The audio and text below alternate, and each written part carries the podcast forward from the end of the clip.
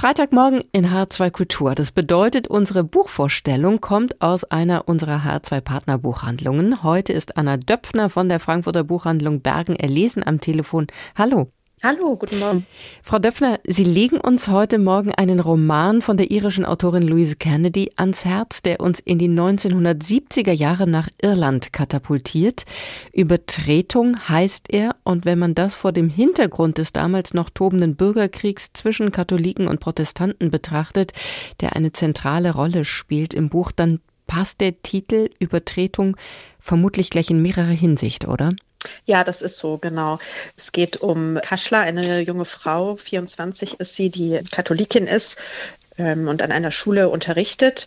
Und die verliebt sich in einen älteren und verheirateten und vor allem protestantischen Mann, Michael. Und das ist ja schon die erste Übertretung mhm. sozusagen. Das heißt, sie ist die Erzählerin, sie nimmt uns, ich sage jetzt mal im übertragenen Sinne, an die Hand als Erzählerin? Genau, so ist es. Wir erfahren ganz viel über ihr Leben. Sie ist ja noch eine ganz junge Frau. Ihre Familie betreibt äh, seit Jahren eine Bar, die auch immer mal so und mal so läuft. Die Mutter ist alkoholkrank, um die kümmert sie sich auch sehr stark. Und ähm, genau, irgendwie gerät dieser Konflikt immer wieder auf verschiedenen Wegen in ihr Leben. Einmal eben über Michael, der ähm, auch noch als Anwalt für politisch Verfolgte oder politisch Angeklagte arbeitet, sich da immer mal wieder ja auch nicht nur Freunde macht, aber auch zum Beispiel in der Schule kommt das Thema auch immer hoch. Er setzt sich auch sehr für, vor allem für eine Familie ein, wo der Vater, weil er zur falschen Zeit am falschen Ort ist, sehr brutal zusammengeschlagen wird. Also genau da kommt das immer wieder so in ihr Leben. Mhm der Konflikt. Ja, mit Blick auf die blutigen Unruhen und Auseinandersetzungen damals unterstelle ich mal oder ja, gehe einfach davon aus, dass dieses Buch eigentlich gar nicht anders als zumindest auch politisch sein kann. Aber ich höre schon raus, es ist eben auch, wenn ich Sie richtig verstehe, eine Liebesgeschichte. Ja, auf jeden Fall, genau. Und eben diese doch verbotene Liebe, und sie sagt sich das auch immer wieder, dass das ja vielleicht gar nicht die beste Idee ist, dem Michael zu nahe zu kommen, aber sie kommt auch nicht mehr von ihm los, mhm. wenn sie ihn erstmal besser kennenlernt. Sowas kann ja auch schnell kitschig werden, aber ich gehe mal davon aus, ist es nicht, sonst würden sie es uns nicht ans Herz legen. Also das, da, da steckt schon mehr dahinter.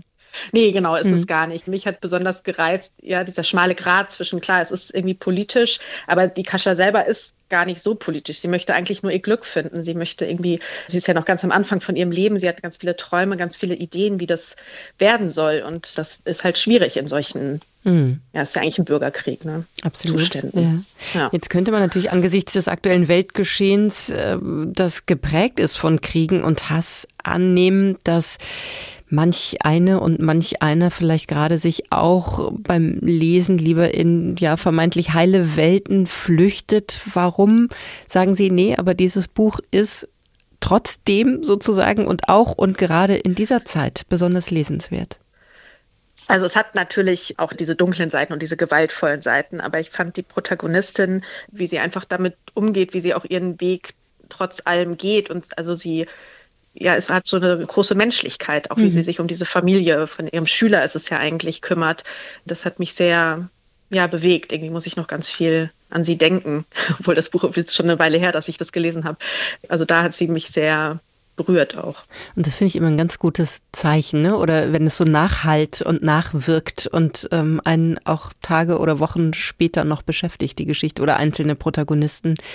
Ja. Wie ist das? Ich würde an der Stelle ungern die Autorin Louise Kennedy so ganz unter den Tisch fallen lassen. Ich habe kurz erwähnt, dass sie Irin ist und ich habe gelesen, dass sie eine spätberufene Autorin ist. Wir reden über ihr Debüt. Vielleicht können Sie uns noch ein kleines bisschen mehr über sie erzählen. Also ihr Debüt kam jetzt, ich glaube, sie ist in der Mitte ihrer 50er und war jahrelang Köchin. Mhm deshalb kommen vielleicht auch diese Bar-Szenen, die es auch immer wieder gibt, weil Kaschler ähm, an den Abenden ganz oft ihrem Bruder in der Bar aushilft, auch sehr authentisch rüber. Also es ist ihr Debüt und im englischsprachigen Raum hat sie damit auch sehr viele Erfolge und wurde sehr hoch gelobt. Und ähm, ist ganz schön, dass es das jetzt auf Deutsch auch zu lesen gibt. Bleibt abzuwarten und äh, bin gespannt, ob es dann hier ähnlich ankommt, auch wenn natürlich die Nähe zum Nordirland-Konflikt ja in dem Fall eine andere Nähe ist, beziehungsweise hier eben nochmal eine andere Distanz. Aber wünschenswert wäre es in jedem Fall, wenn ich sie richtig verstehe, ein lesenswertes Debüt. Ja, ich empfehle es sehr. Anna Töpfner von der Frankfurter Buchhandlung Bergen-Elisen, einen ganz herzlichen Dank für diese Buchvorstellung und Ihre Leseempfehlung. Sie gilt dem Debütroman Übertretung von Louise Kennedy. Er erscheint in der Übersetzung von Hans-Christian Oeser und Claudia Glene-Winkel beim Steidel Verlag. Die 320 Seiten kosten 25 Euro. Vielen Dank. Neue Bücher in HR2 Kultur.